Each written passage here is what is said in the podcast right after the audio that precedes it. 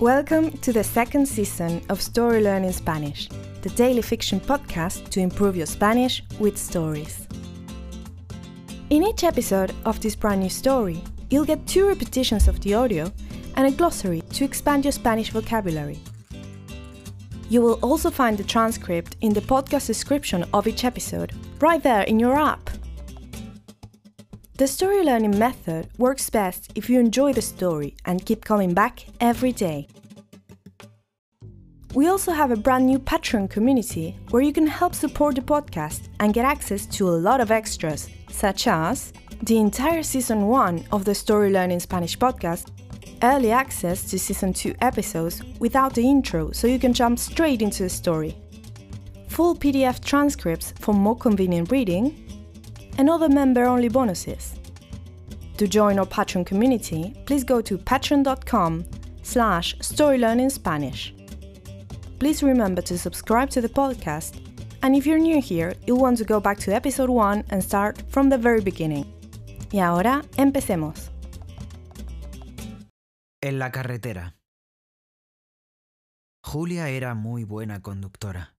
Esa mañana avanzamos rápido por la carretera hacia Playa del Carmen, donde abordaríamos el ferry hasta Cozumel. Si todo marchaba bien, podríamos estar en esa paradisíaca isla en solo un par de horas. Pero hasta ahora nada ha salido bien, pensé, así que tendremos que tener cuidado. No quería ponerme a enumerar todas las cosas que podían salir mal. Eran demasiadas.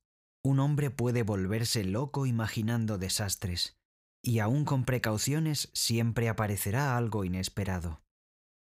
De nuevo, muchas gracias por llevarme, le dije a Julia. Ella me miró a través de sus gafas de sol. De nuevo, de nada, respondió.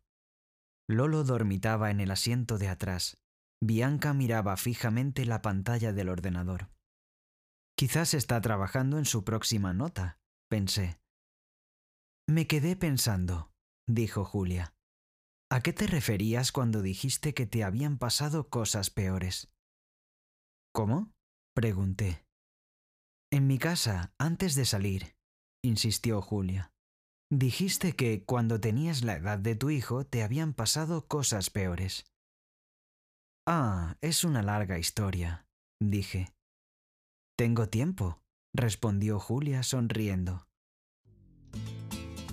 And now, let's have a closer look at some vocab. You can read these words in the podcast description right there in your app. Abordar means to get on board. Paradisíaco, paradisíaca is heavenly. Enumerar means to list, to enumerate.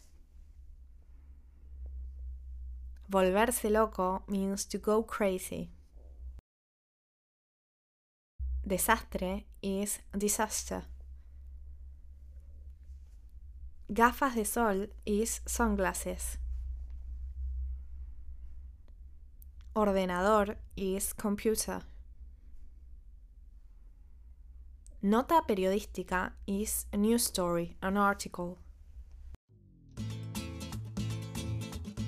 And now, let's listen to the story one more time. En la carretera. Julia era muy buena conductora. Esa mañana avanzamos rápido por la carretera hacia Playa del Carmen, donde abordaríamos el ferry hasta Cozumel.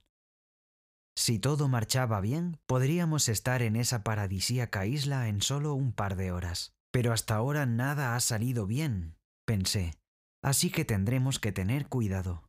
No quería ponerme a enumerar todas las cosas que podían salir mal. Eran demasiadas.